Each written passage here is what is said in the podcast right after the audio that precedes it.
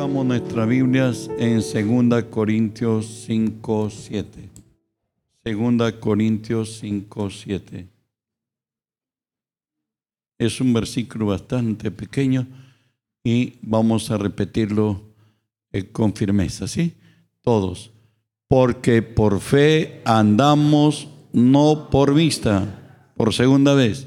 Porque por fe andamos, no por vista, para que quede en nuestro espíritu. Porque por fe andamos, no por vista. La fe es el punto de quiebre de relación entre Dios y el hombre. En el Antiguo Testamento tenemos a un Dios severo muchas veces, implacable muchas veces, airado, dice, contra el impío todos los días de su vida. Hoy, en la gracia de Dios, nos encontramos que hemos entrado a un mejor pacto hecho sobre mejores promesas. Mientras que la ley imponía al hombre, haz esto o morirás, la gracia nos dice, si puedes creer, para el que cree, todo es posible. Bien, entonces, hemos sido en Cristo llamados a vivir por fe. Y el hacerlo como es debido traerá bendición a nuestra vida. Y ir en contrario a ella traerá, vergüenza, dolor y quebranto. ¿Saben qué? El camino ya ha sido trazado. Romanos 1.17 nos dice, lo que Dios quiere de quienes somos de Él. Y nos dice, porque en el Evangelio la justicia de Dios se revela por fe y para fe, como está escrito, mas el justo por la fe vivirá. Recuerden, el Evangelio es Cristo en su palabra. Todo nuestra fe está centrada en Jesús de la cruz. Ahí donde Dios le complació cargar sobre Jesús todo nuestro dolor, todo nuestro quebranto, todo nuestro desatino, todo aquello que vino en nuestra vida cuando no estábamos en Cristo. ¿Me entiende? Cristo se vistió de nosotros. Pero ahí en la cruz Cristo nos transfirió su naturaleza, su carácter, su autoridad, su amor, su poder, de tal manera que hoy Cristo vive en nosotros. Sin embargo, hay algo para asegurarnos en esta nueva vida. Uno nos da una alerta, Romanos 8:6 nos dice, porque el ocuparnos de la carne es muerte, pero el ocuparnos del espíritu es vida y paz. Recuerde que la carne es el gobierno de nuestros sentidos. Recuerde que vivir en el Espíritu es vivir determinado por la palabra y por el Espíritu de Dios.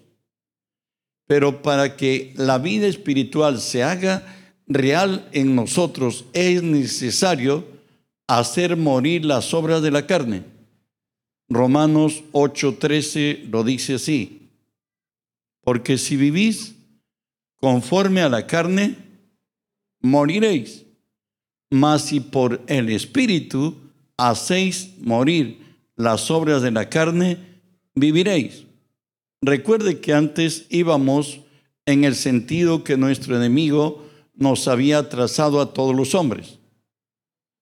Recuerden que éramos esclavos. Recuerden que en la otra vida a lo malo le decíamos bueno y a lo bueno malo. Pero hoy que hemos nacido en el Espíritu, nos contraponemos y por gracia de Dios, mayor es el que mora en nosotros que el que está en el mundo. Entonces podemos determinar, tomar decisiones firmes de vivir en el Espíritu.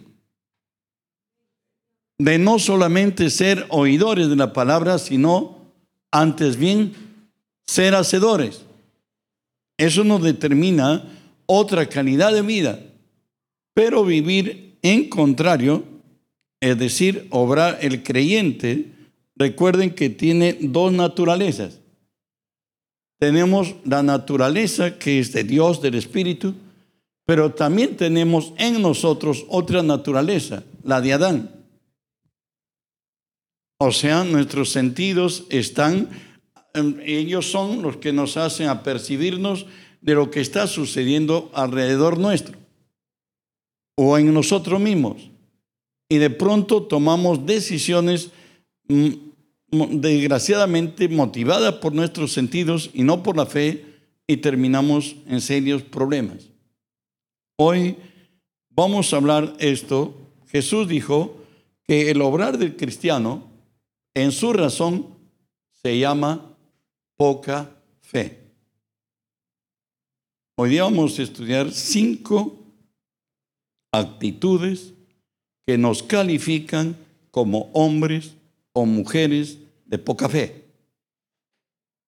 Lo primero es preocuparse por las necesidades vitales y básicas. Hay gente que ese es su problema.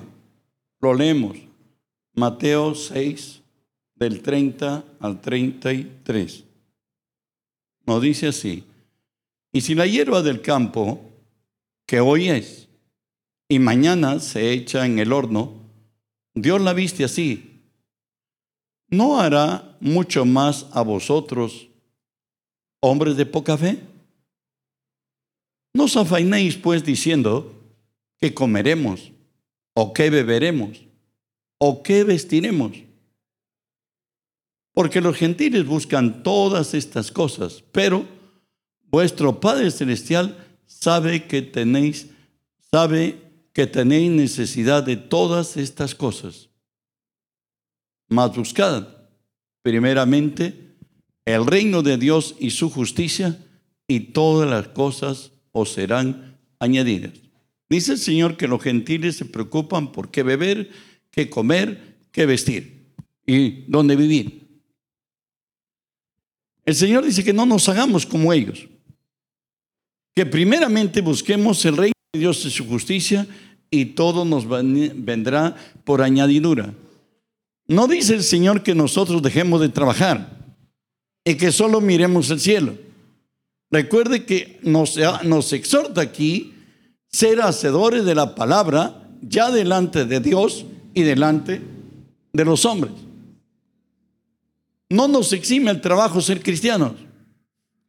Incluso está escrito, el que no quiere que trabajar, que tampoco coma. Según de Tesalonicenses 3.10, pero no es el motivo. No dice que el que no puede trabajar, dice el que no quiere trabajar. Así que no vamos a entender mal. Como cristianos tenemos que estar bien con Dios y bien con nuestros prójimos. Se nos exhorta como cristianos a no deber a nadie. Pueden decir amén. Entonces Dios nos exhorta a ello. Cuando tu conciencia está, tú, tú sabes que hoy eres el testimonio vivo para el mundo. En ti y en mí quieren ver a Cristo todos. Por tanto, nuestras acciones deben acreditar quiénes somos. Si esto sucede, como dijo el Señor, yo honro a los que me honran y los que no me honran serán tenidos en poco. Si tú buscas vivir una vida conforme Dios te la pide, lo vas a lograr. Y la resultante, vamos a tener, según la palabra, Dios va a suplir lo que nos falta, Dios va a extender su gracia, como lo dice el Salmo 23.1, que es muy conocido por todos. Jehová es mi pastor y nada me faltará. Me viene al espíritu un testimonio, una hermana María Olsen, eh, extranjera aquí en Perú, ella era chilena. Tres meses la empresa que trabajaba su esposo, una empresa textil, habían paralizado a ellos lo trajeron de allá de Chile porque, bueno, el hermano era un técnico, el hermano Sergio, era un técnico de, la empresa, era importante, pero hoy no hay que poner a la mesa. Bueno, pues ni agua, porque los habían cortado. De pronto, lo único que hace la hermana era la hora, ella pone la mesa. Y le dice a su Dios y a nuestro Dios, Dios, te doy gracias porque tú sabes que nosotros sabemos comer. Aquí tienes los platos, aquí tienes todo, la jarra vacía, todo estaba ahí dispuesto.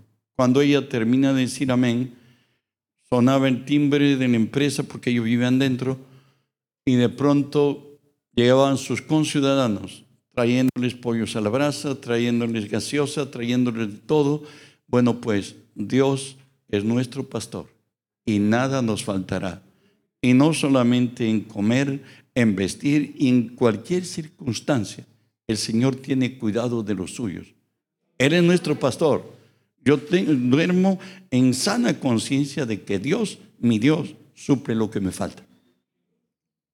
Es más todavía, nos dice el Salmo 70 37, 25, joven fui, dice David, y he envejecido. ¿Qué más? Y no he visto justo desamparado ni su descendencia que mendigue pan. Amén. Pero no, no dice que todos los cristianos, no, dice que los justos, los que se han determinado vivir en la palabra, los que se han determinado ser hacedores de la palabra. David está diciendo de ellos, por cierto, queremos que es de nosotros. Entonces el Señor nos dice, no hay justo desamparado ni su descendencia que mendigue pan. No tenemos que toda la noche estar bajando los pocos pelos que nos queda o terminando con, con lo que queda en las uñas y haciendo cosas. Oye, tú eres cristiano, duerme en paz. Dios va a proveerte. Dios es tu salvador. Dios es tu libertador. Es más, todavía nos dice en la Escritura, el Salmo 23, 6, tómalo como tu herencia para cada día de tu vida. Ciertamente, el bien y la misericordia me seguirán todos los días de mi vida y en la casa de Jehová moraré por largos días. Ya en la eternidad nos llevarán a una casa mejor. Amén. Entonces Dios nos está diciendo que cada día, cada mañana, el bien y la misericordia van a estar con nosotros. A veces los cristianos no sabemos ni la palabra y le decimos esto, que Dios te bendiga hermano. Oye, ¿tú sabes que eso está mal dicho? ¿Sabes a quién debes decirlo que Dios lo bendiga? Al del mundo. Porque tú ya estás bendecido. ¿Dónde está escrito? Efesios 1.3. Efesios 1.3 dice lo siguiente. Bendito sea el Dios y Padre de nuestro Señor Jesucristo, que nos bendijo, es en el pasado, con toda bendición espiritual en los lugares celestiales en Cristo Recuerda que la muerte de Jesús ha pasado hace dos mil años. En el banco de Dios está reservado para cada día. Tienes que ser hijo y tienes que tomarlo por fe. Eso es lo que Dios espera de ti. No espera que este día estés mareado por problemas que no, ahí dice que el bien y la misericordia me seguirán todos los días de mi vida. Entonces hoy le digo, Señor, gracias porque en este nuevo día el bien y la misericordia me siguen. Y sé que en cualquier circunstancia que esté en este nuevo día, tú suples todo lo que me falta conforme a tus riquezas en gloria. Pero por otro lado, los que tienen poca fe, y viven solamente preocupados, incluso hasta cuando oran, le presionan a Dios, bajo lo razonable siempre, lo que nos dice Isaías 59, 1 y 2. He aquí, no se ha cortado la mano de Jehová para salvar, y se ha agravado su oído para oír. Pero vuestras iniquidades han hecho división entre vosotros y vuestro Dios. Y vuestros pecados han hecho ocultar su rostro de vosotros para no oír. Hay muchos que creen que si lo presionan a Dios, Dios va a correr. Como cuando lo hacíamos a papá o a mamá, nos hacíamos los resentidos, nos hacíamos los enojados. Al final ya dale permiso y decía que no moleste, que se vaya. Oye, ¿sabe qué? Con Dios no trabaja bajo ese, esa tónica. Dios trabaja en fe. Tienes que demostrarle en tus oraciones que tú le crees a Él. ¿Me entiendes? Y no vayas a presionar y vamos a Señorcito, ¿hasta cuándo? ¿Hasta cuándo, papá? ¿Hasta cuándo, Dios mío? Oye, como si no, Señor, ¿sabe qué? Pues tú bien lento eres, ¿no? Es lo que le estamos diciendo. ¿Y Dios qué te dice? ¿Sabe qué? No te quiero oír. Malaquías 2 y 7 también hablan de los errores que hacen los carnales. Cuando oran y todo, simplemente no oran. Traen problemas a su vida. Habéis hecho cansar a Jehová con vuestras palabras y decid, ¿en qué te hemos cansado? ¿En qué decid? Cualquiera que hace mal agrada a Jehová y en los tales se complace. Si no, ¿dónde está el Dios de justicia? en sus oraciones, Señor, mira, el fulano, el sultano, son pecadores, pero sí tienen, tienen carro del año, tienen sus hijos en esto, tienen sus hijos en aquello. ¿Qué crees? ¿Que tú haciendo eso te van a bendecir? Lo único que haces a Dios lo cansas. Y te dice, ya vete. ¿Me están entendiendo? Espero que sí. Bueno, muchos, así hay muchos cristianos que desgraciadamente lo único que van y obran en su carne. La segunda cosa por la cual se caracteriza los hombres de poca fe. Ellos no existen aquí, ¿no? Ellos no obran en fe frente a las circunstancias adversas. No obran en fe frente a circunstancias adversas. Recuerden que Jesús nos dijo que en el mundo tendremos problemas, que en el mundo tendremos aflicciones. Pero Él nos ha dicho, confiad, yo he vencido al mundo. Hoy tenemos a Jesús, alguien dice pues, adiestrando a sus aguiluchos. Jesús hoy le dice a sus discípulos, pasemos al otro lado del mar. Era de noche, Jesús estaba rendido y cansado y estaba, se había, se había acostado y se había en la popa del barco y de pronto hay una gran tempestad de viento, viene por cierto con el agua del mar están anegando ellos. ¿Qué sucede ahí? Vamos a leerlo. Mateo 6, 24 al 27. He aquí se levantó en el mar una tempestad tan grande que las olas cubrían la barca. Pero él dormía y vinieron sus discípulos y le despertaron diciendo, Señor, sálvanos, que perecemos. Él les dijo, ¿por qué teméis, hombres de poca fe? Entonces levantándose reprendió a los vientos y al mar, y se hizo bonanza. Y los hombres se maravillaban diciendo, ¿Qué hombre es este que aún los vientos y el mar obedecen? ¿Qué le está diciendo Jesús a sus discípulos? Que ellos debieron encarar el problema. Bueno, recuerden que en Lucas 10, 19, el Señor nos ha dado potestad para hollar serpientes, para hollar escorpiones para hollar toda fuerza del poder del mal y nada nos dañará. Amén. Hay muchos cristianos que nunca dejan de ser niños espirituales. Siempre están edificando a ídolos espirituales. creen que solo al pastor le soy el Señor o al hermano líder. También a ti te puede oír.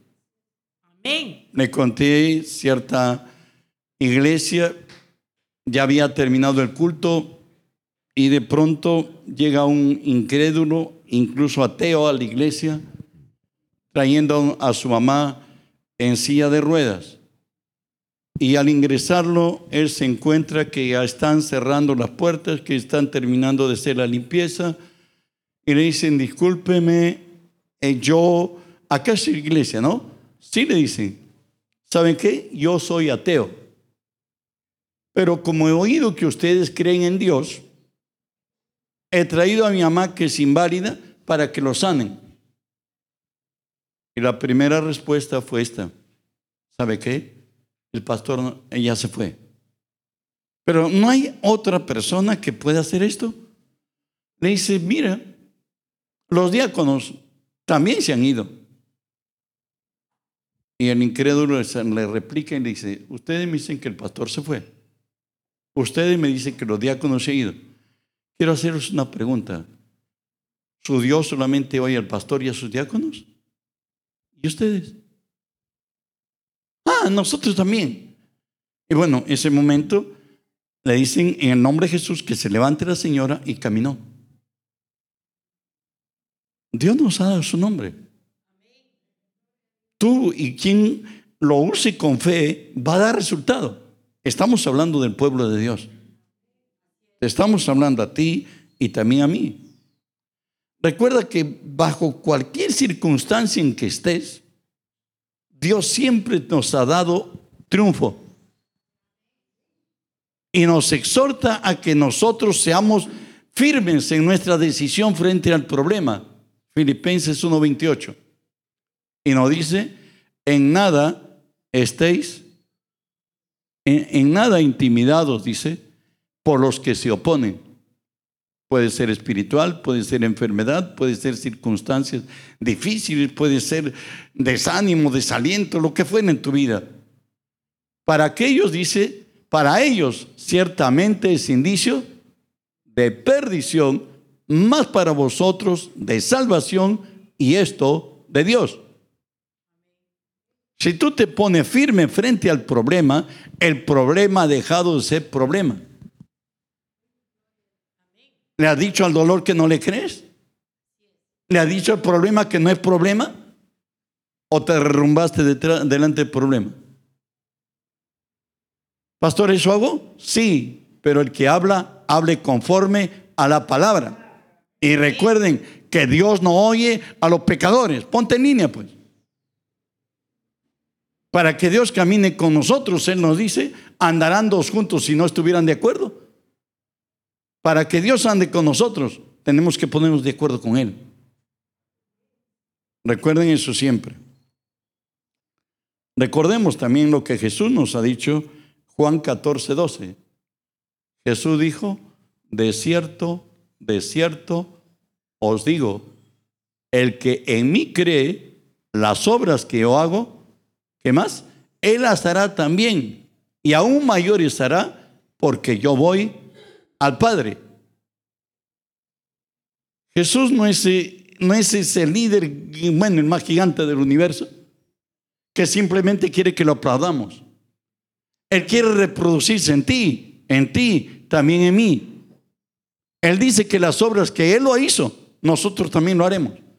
Y para irse, se aseguró al Padre y le dijo, Padre, que ellos sean uno en nosotros, así como tú, Padre, en mí, y yo en ti, que ellos sean uno en nosotros para que el mundo crea que tú me enviaste. ¿Qué te está diciendo a ti y a mí? Nos, dile a tu hermano, nosotros podemos hacer las mismas obras de Cristo. Podemos echar fuera demonios, podemos hablar con sabiduría, podemos impactar al mundo. Cristo está en nosotros. Amén. Pues eso es lo que nos está diciendo el Señor. Y en Efesios 2.6 nos dice la condición que yo estoy y tú estás en capacidad de hacer las obras de Dios. Y no dice así, y juntamente con Él nos resucitó y asimismo nos hizo sentar en los lugares celestiales con Cristo Jesús. ¿Qué te dice esto? Recuerda que cuando el hombre pecó, ¿qué hizo Dios? Se apartó del hombre. El hombre se redujo a ser un ser pensante. Pero el día que Cristo ha resucitado, también hemos resucitado la iglesia de Cristo. Eh, tenemos vida espiritual. Y hemos vuelto al lugar original para la cual fuimos creados. ¿Sabe para qué fuimos creados? Para ser señores. Somos en esta tierra legítimos representantes de Jesús. Ah, bueno, están cansados, las manos están caídas. ¿Pueden aplaudir a su Dios? Hay una tercera cosa que distingue a los hombres de poca fe. Claro, estoy enseñando para que les enseñen a ellos, ¿no? No es que estemos acusadores acá. ¿Por qué es que somos de poca fe? Por permitir ser absorbidos por el miedo. ¿Se acuerdan que esta noche Jesús se ha quedado en la montaña después de multiplicar los peces y los panes entre cinco mil personas? Les dio de comer de tal manera que se saciaron. Incluso hicieron la recolección de todos los desperdicios. Había doce cestas que juntaron ahí. Ahí Jesús le despide a sus discípulos y les dice que vayan. Recuerde que cuando Jesús es tocado por aquella mujer que tocó el borde de su manto, ¿qué dijo Jesús? ¿Quién me ha tocado? Pero ¿por qué dijo quién me ha tocado? Añadió esto Jesús porque dijeron sus discípulos que todos te aprietan. No, le dice, ha salido virtud de mí. Hoy, ¿quién ha multiplicado los peces y los panes? Es el espíritu que estaba dentro de Jesús. ¿Me entiendes? Y él tenía que llenarse nuevamente del espíritu. Y se ha quedado a orar. Ya en la, en la cuarta vigilia Jesús aparece ya caminando sobre las aguas. Ya estaba firme para otros milagros. Recuerden que aquí él nunca usó lo divino. Él se despojó de lo divino. Él se volvió como nosotros. ¿Estamos? Entonces al verlo, los discípulos están en un problema serio. Un fantasma, un fantasma, un fantasma, todo el mundo. Y Pedro, como era más osado que todos, le dice, si tú eres, di que yo vaya. Y vamos a leer en Mateo 14, del 28 al 32, dice así. Entonces le respondió Pedro y dijo, Señor, si tú eres, manda que yo vaya a ti sobre las aguas. Y él dijo, ven. Y descendiendo Pedro de la barca, andaba sobre las aguas para ir a ver a Jesús. Pero al ver el fuerte viento, tuvo miedo y comenzando a hundirse, dio voces diciendo, Señor, sálvame. Al momento Jesús, extendiendo la mano, asió de él y le dijo, hombre de poca fe, ¿por qué dudaste? Y cuando ellos subieron la barca, se calmó el viento.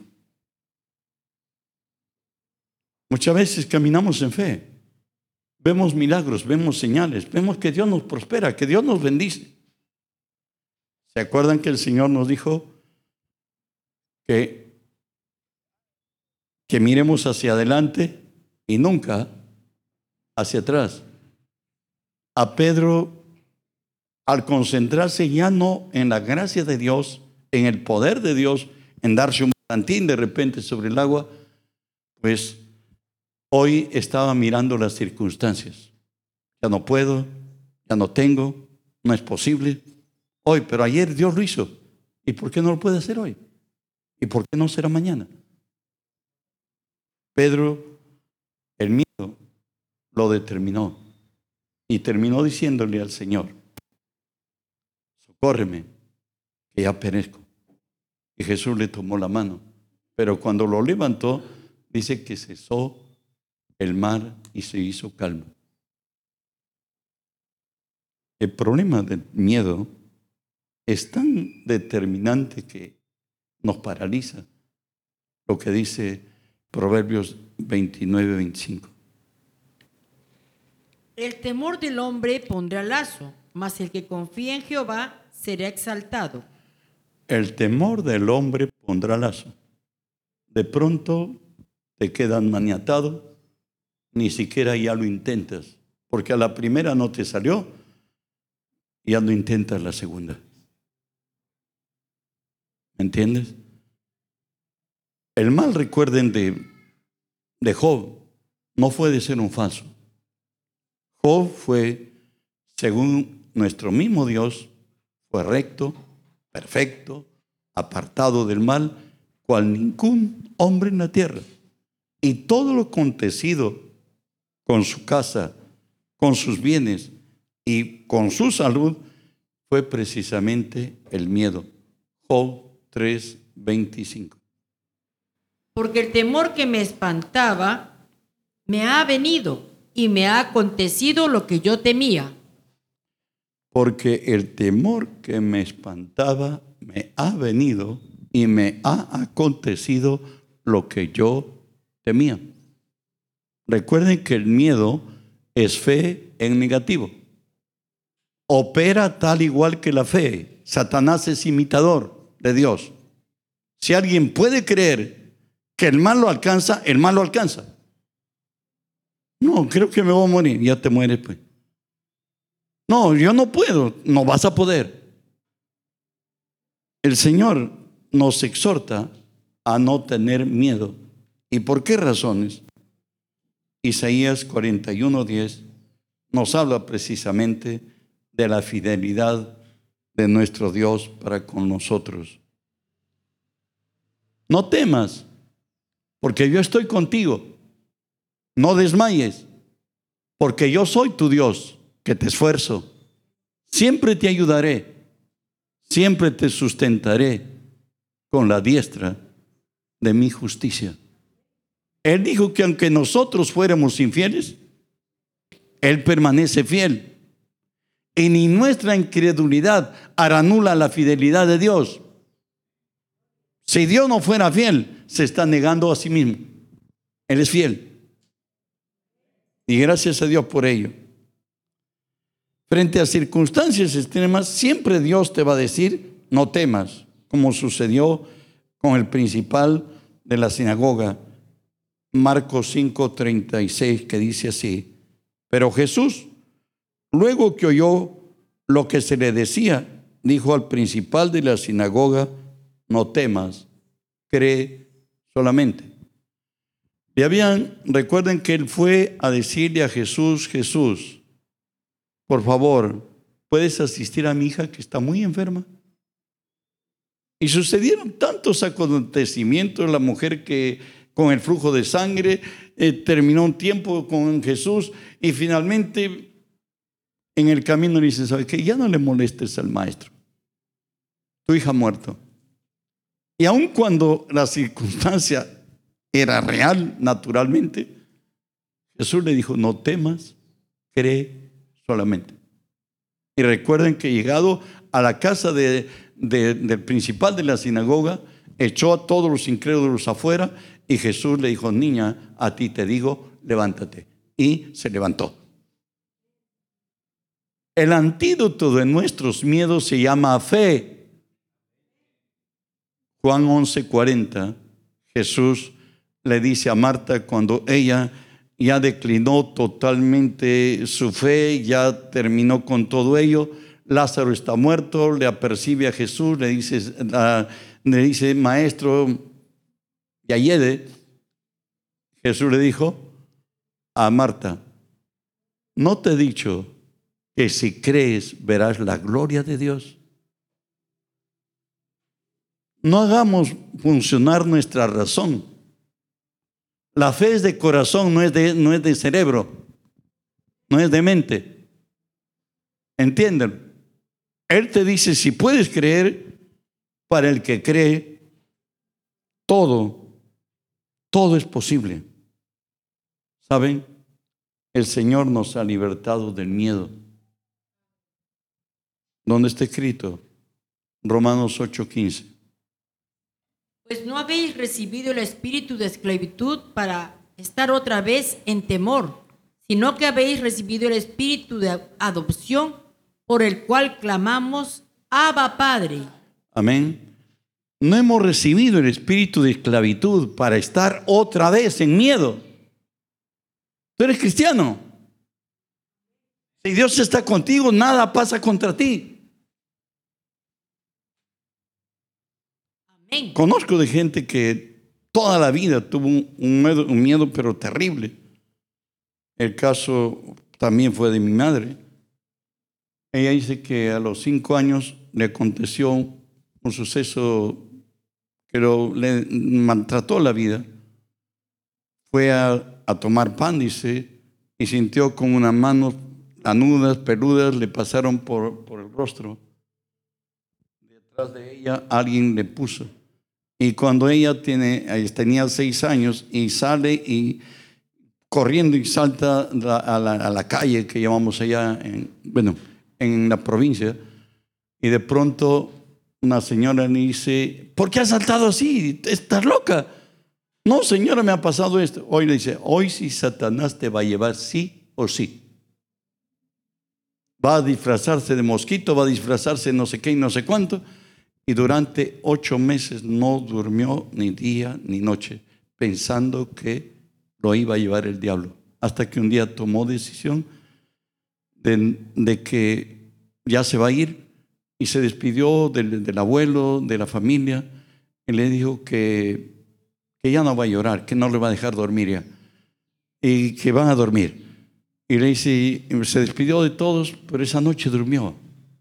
Y cuando quedó unos rasgos en, su vida y haciendo mujer, siendo madre, siempre dormía con, papá se fue de casa, dormía con, con nosotros.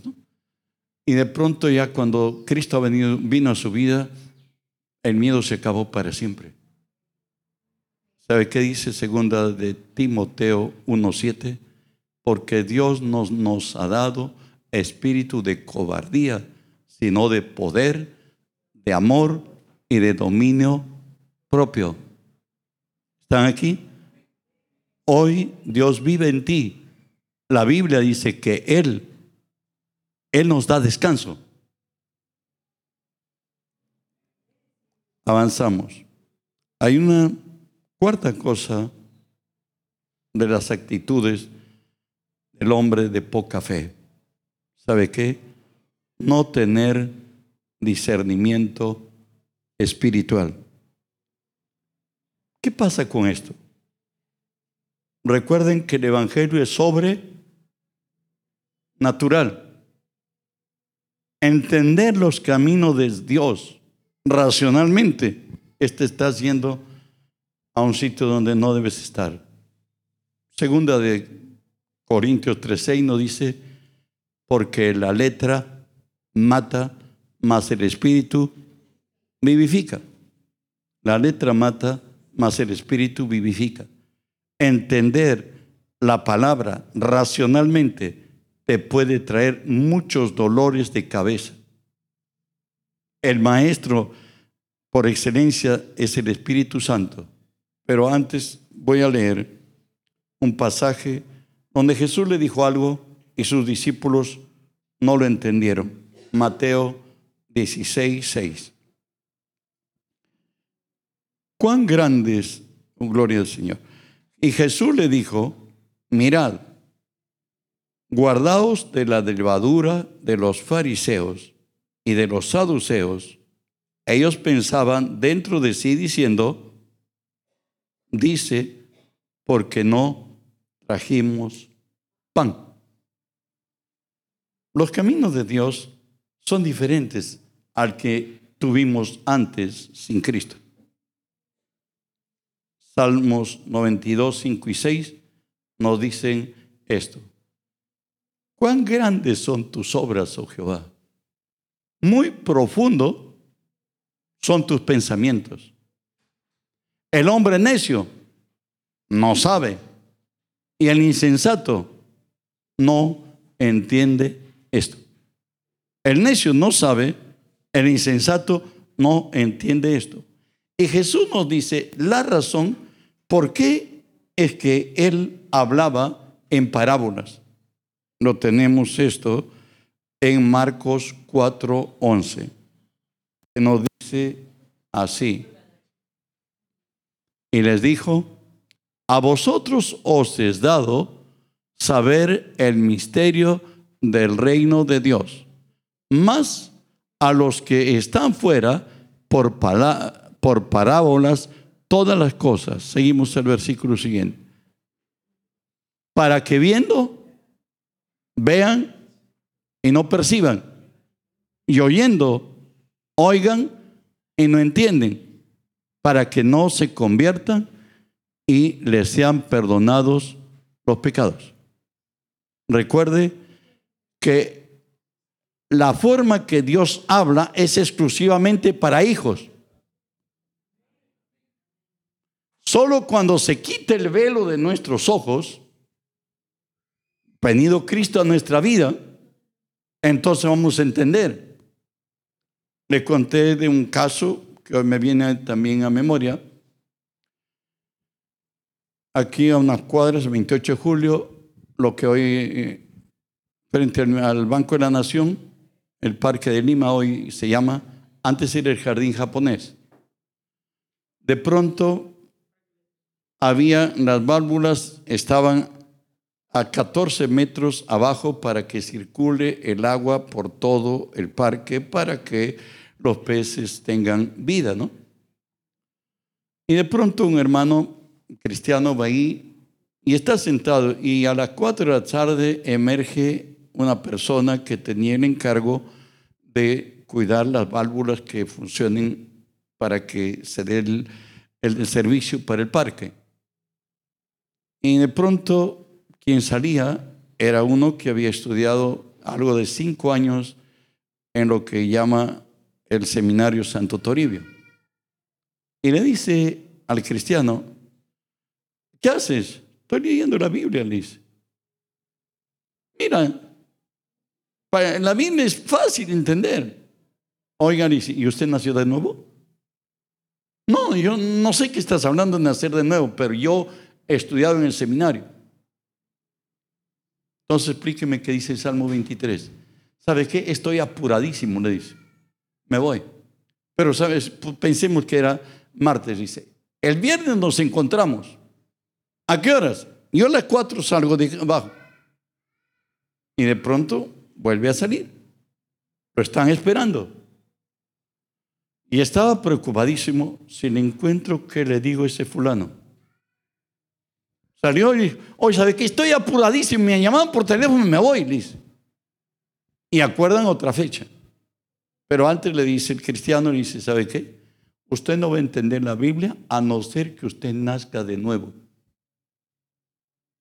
¿Y qué es nacer de nuevo? Recíbalo a Jesús como su Señor y Salvador, declárelo con su boca. Mira, me voy, me voy porque tengo mucho apremio. Se fue. Quedaron para el, para el martes, supongamos. Y abajo está él, ha llevado su Biblia, quería saber el Salmo 23, lo leía, lo releía y Dice, seguro ese ocioso, ese que dice cristiano, evangélico, debe estar arriba a las cuatro. Señor le dice, ¿sabe qué? Yo no entiendo. Él me ha dicho que la única manera que yo voy a entender es que si te recibo como mi Señor y que el velo se me va a quitar. Y de pronto, dice, me entregué a Cristo. Lo hice y me dijo que pida perdón, le pedí perdón, le dije, Jesús, te recibo como mi Salvador. Y de pronto que se vio un panorama extenso con todo el conocimiento también que tenía y parte de hoy día todo se va inyectado por Dios. Y sube tan contento que al final no lo encuentra el cristiano arriba.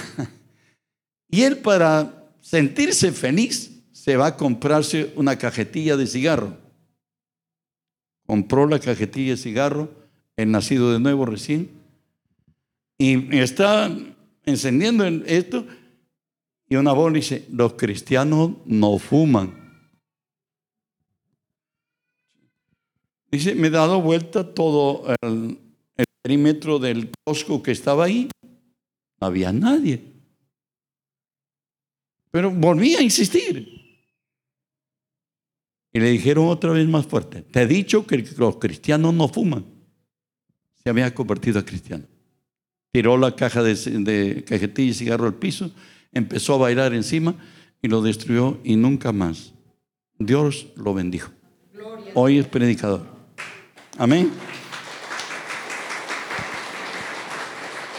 Jesús les explica a sus discípulos, Mateo 16, 11 y 12, qué es lo que les dijo él cuando les dijo que se cuiden de la levadura de los fariseos.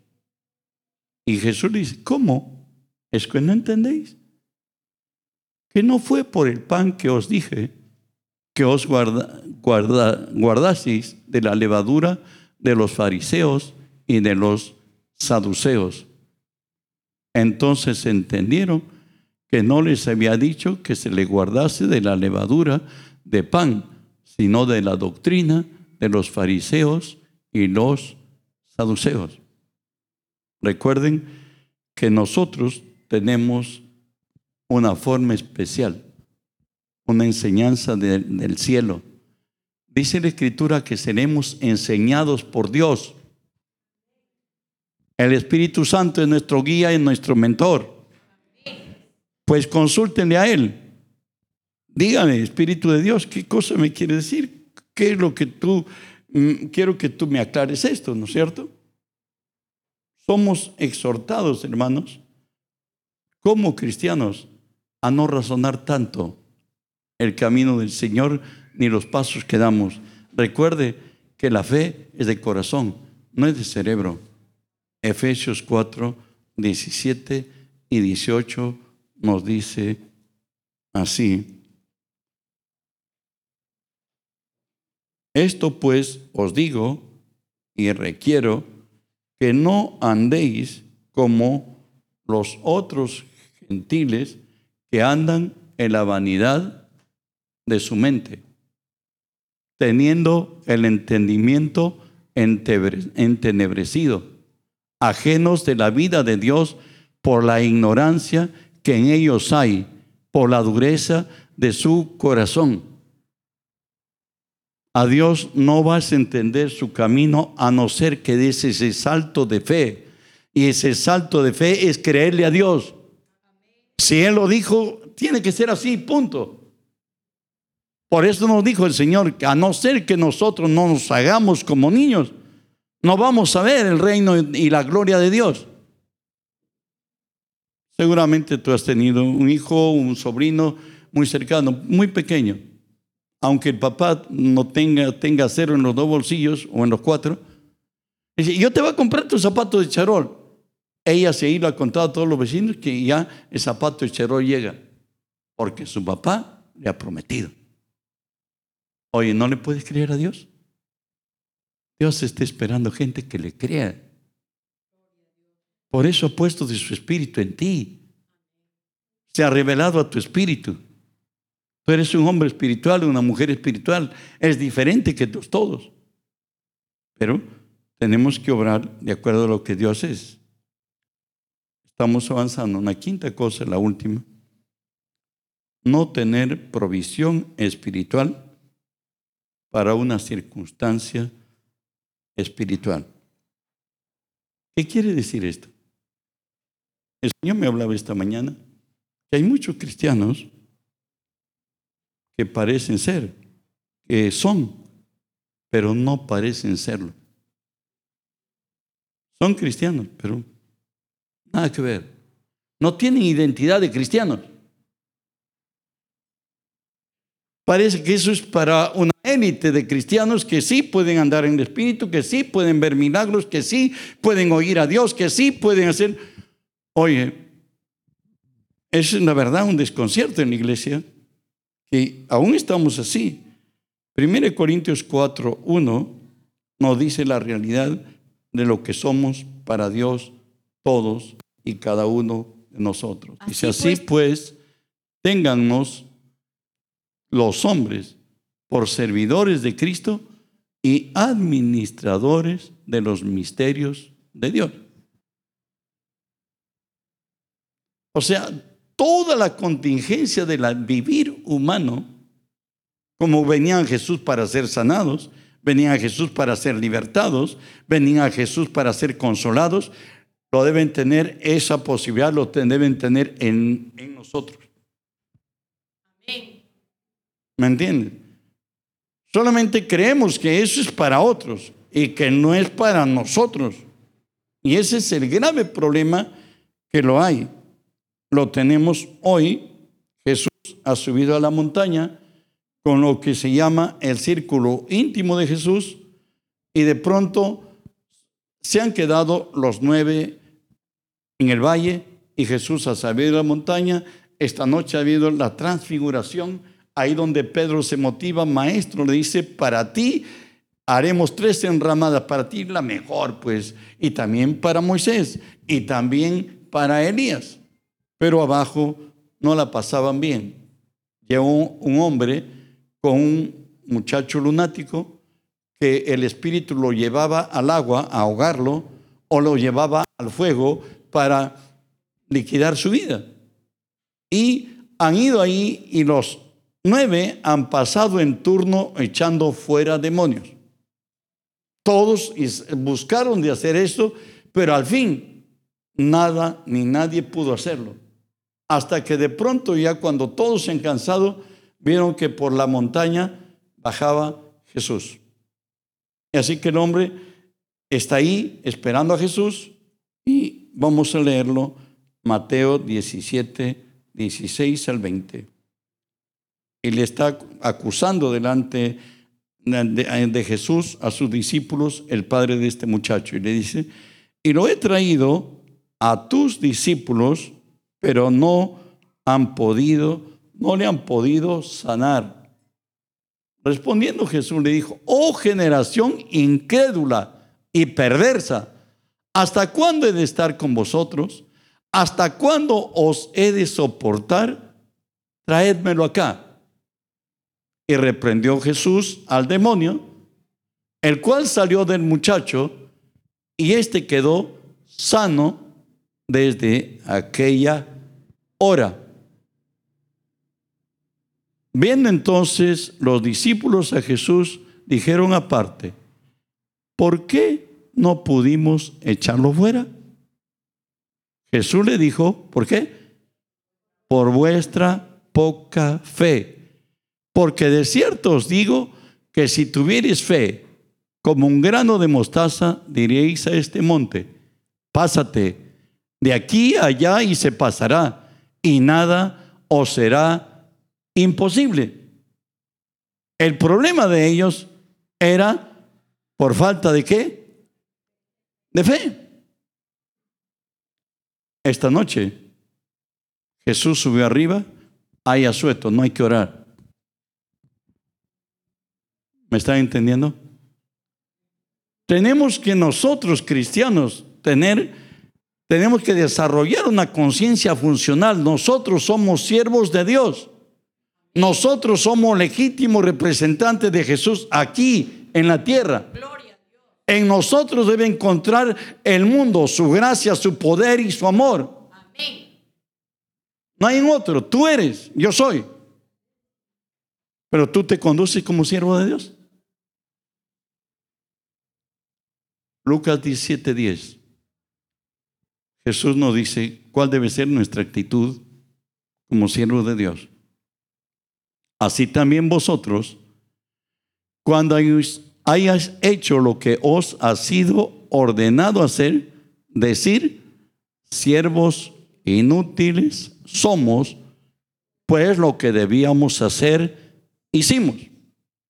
Si también leemos Juan 5, 17, nos dice Jesús de su relación con su Padre, que Él no hace nada sino aquello que ve hacer de su Padre. Y Jesús le dijo, bueno, mi padre trabaja y hasta ahora trabaja. También el 19. Respondiendo Jesús le dijo, de cierto, de cierto, os digo que no, no puede el Hijo hacer nada por sí mismo, sino lo que ve hacer al Padre, porque todo lo que el Padre hace, también lo hace el Hijo igualmente. ¿Qué está diciendo Jesús acá? Está diciendo que Él, su vida estaba absorbida por el Espíritu Santo. Amén. Hoy los discípulos de Jesús, a la ida de Jesús a la montaña, había habido asueto. No hay tiempo de oración. ¿Por qué no le echaron fuera a los demonios? Jesús no le dijo porque ustedes necesitan ayunar. Jesús le dijo por toda esta poca fe. Y la poca fe identifica que queremos hacer cosas espirituales por nuestra razón y no por fe. Y para que haya fe, Romanos 10, 17 nos dice que la fe viene por el oír y el oír por la palabra de Dios. ¿Me estás entendiendo? Por ello nos dice el Señor, yo amo a los que me aman y me hallan los que temprano me buscan. Dios quiere revelarte secretos guardados. Dios te quiere mostrar tesoros escondidos. Dios te quiere enseñar cómo caminar en el desierto. Pero ¿cuántos tienen tiempo para Dios y oran delante de Él? Esa noche, vacaciones. Ellos durmieron. Y sabes, para Dios lo importante que es orar.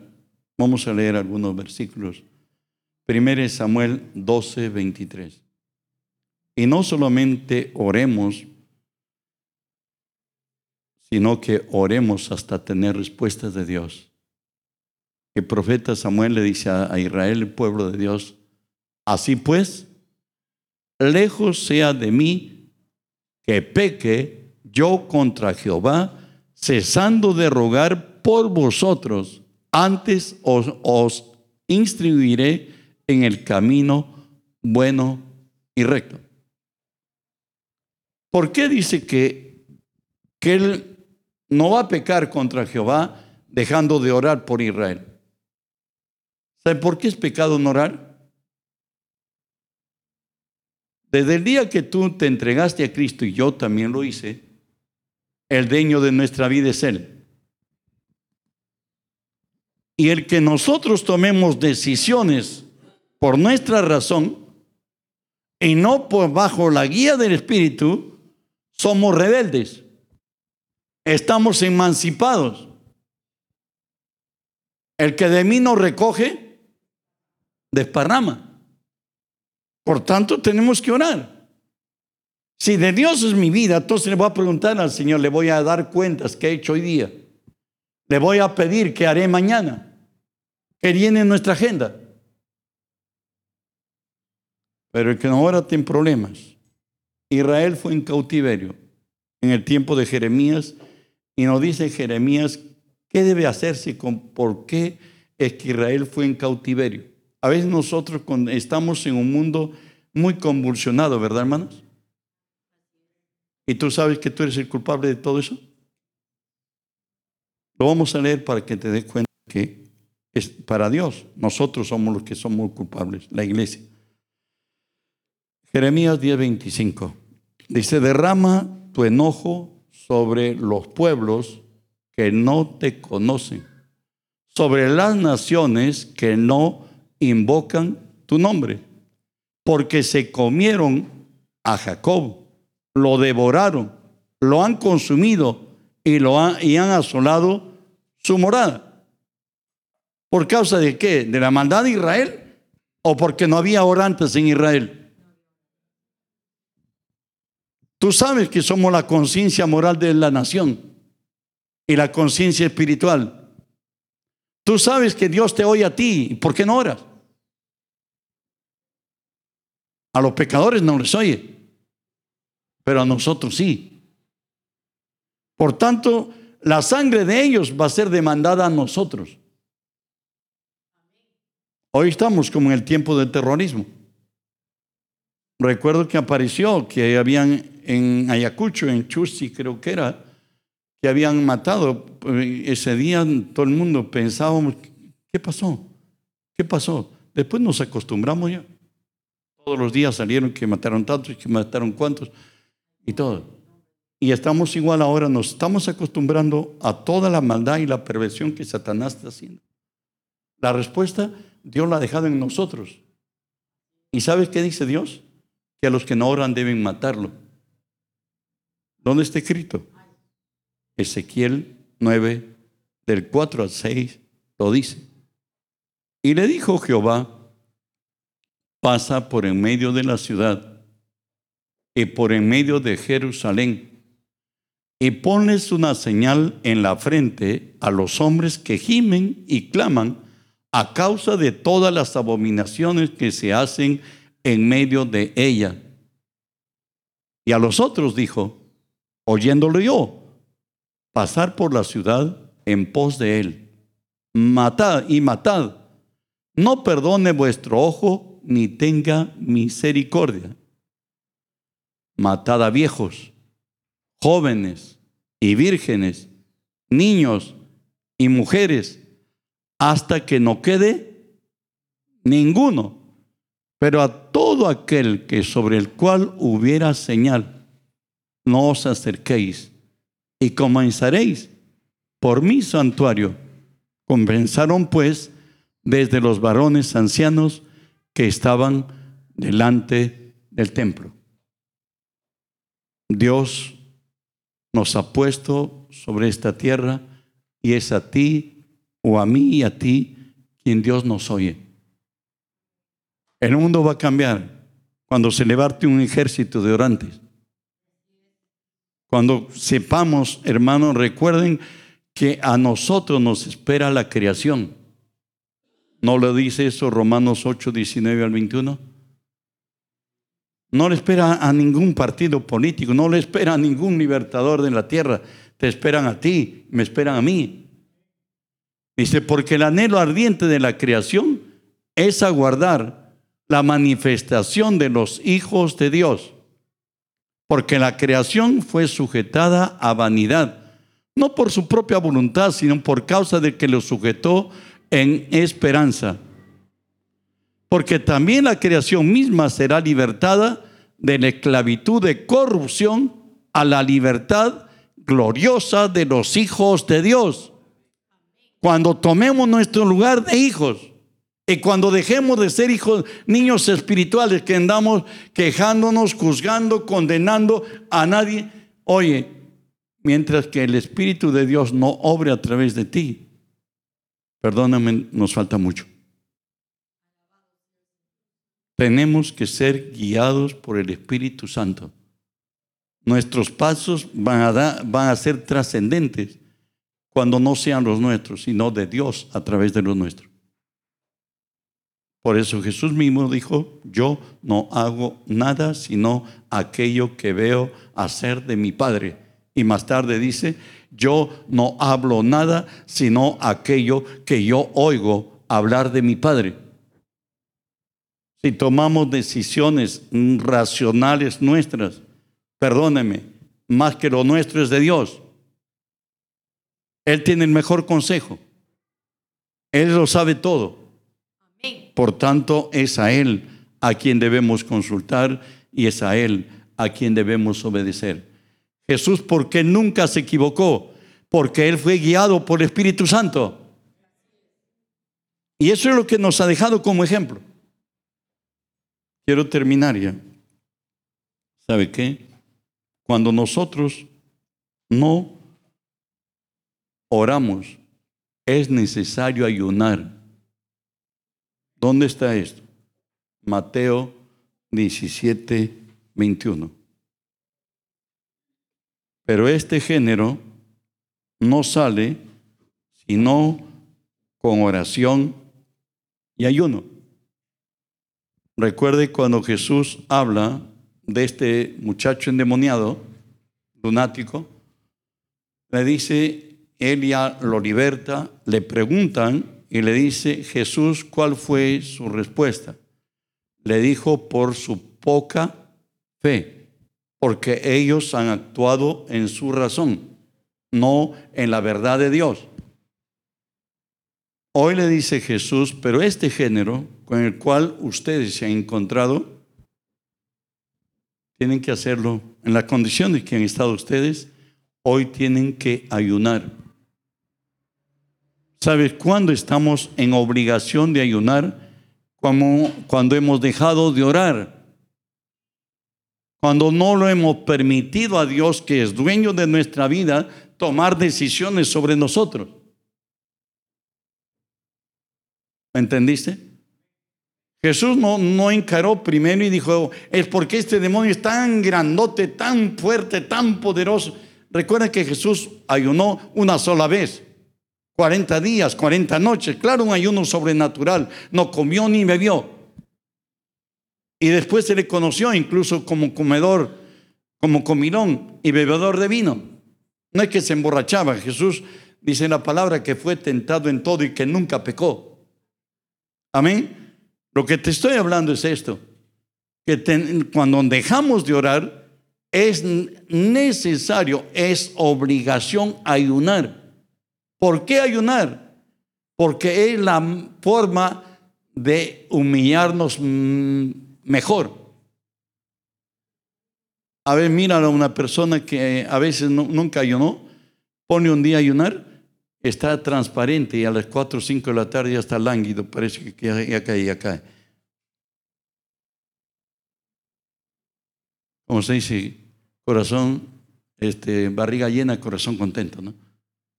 Pero a, la inversa, el ayuno es una forma de humillarnos. Ahí es donde dice David que a un corazón contrito y humillado no despreciarás tú, oh Dios. Finalmente, hermanos, la fe si no tiene obras está muerta en sí misma. ¿Dónde está eso? Santiago 2, 17. Santiago 2, 17. Así también la fe, si no tiene obras, está muerta en sí misma. Si la fe no tiene obras, está muerta. No va a producir más. Recuerden que Dios le dijo a Josué 1.8, le dijo, ¿cómo opera la fe? ¿No es cierto? Dijo, nunca se apartará de tu boca este libro de la ley. Nunca se apartará de tu boca las promesas. ¿Qué más le dice?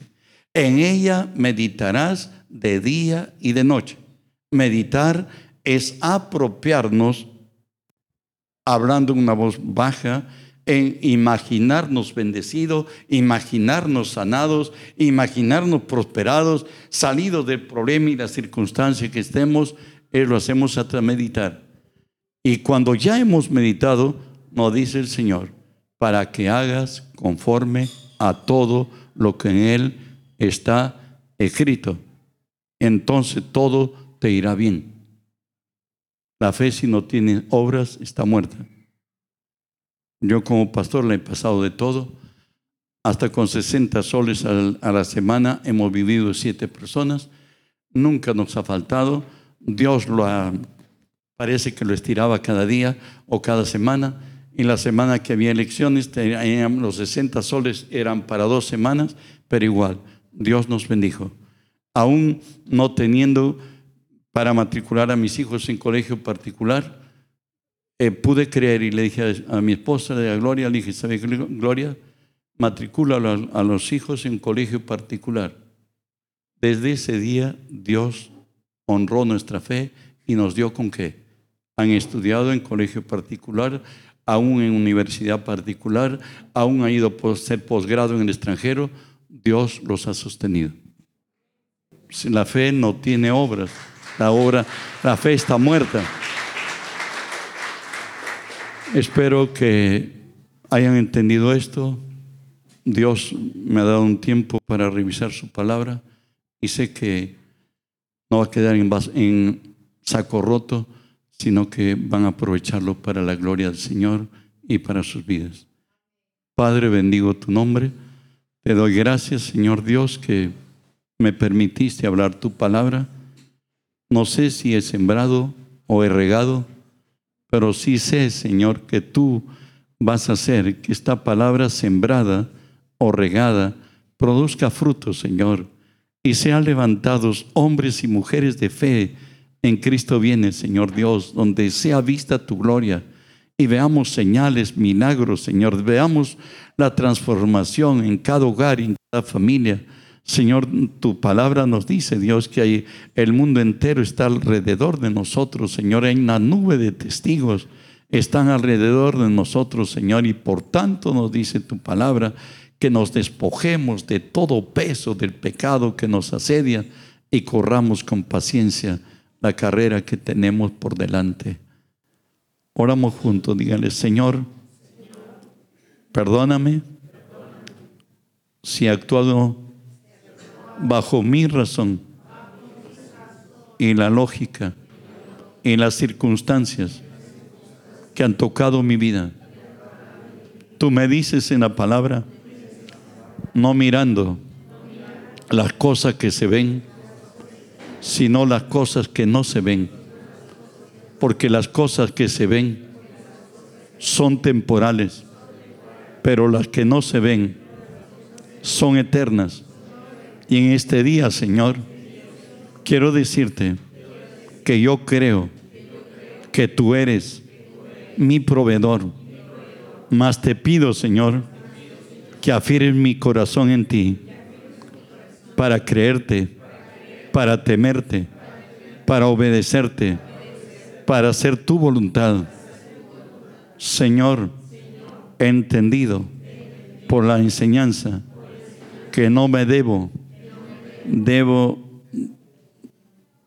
determinar por las situaciones y las circunstancias de la vida Tú has dicho, Señor, que en nada esté intimidado,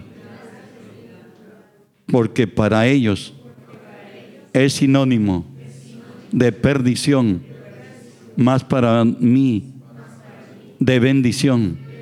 Y esto es de ti. Me has dicho, Señor, que entienda la vida espiritualmente y no racionalmente, que debo fundamentar cada uno de mis pasos en tu palabra. También he entendido, Señor,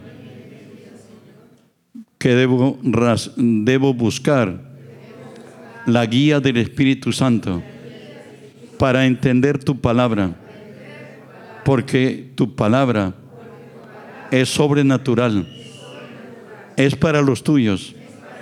Y tú dijiste, Señor, que enviarías al Espíritu Santo para que Él me guíe, me enseñe y me haga recordar lo que tú has dicho. Y en este día, Señor, quiero ser un hacedor de tu palabra, no tan solamente un oidor, porque me engañaría a mí mismo, mas el que hace tu voluntad prevalece. Estoy entre ellos y creo que tú tienes en tus manos un instrumento para mostrar al mundo que tú eres Dios y que tus caminos son más altos que nuestros caminos y tus pensamientos más altos que nuestros pensamientos. Gracias Señor por entender que la justicia de Dios se revela por fe y para fe que la obra perfecta de Jesús es para creerlo y para obrar creyendo en tu nombre y para tu gloria Jesús. Amén. Amén. Apláudanle.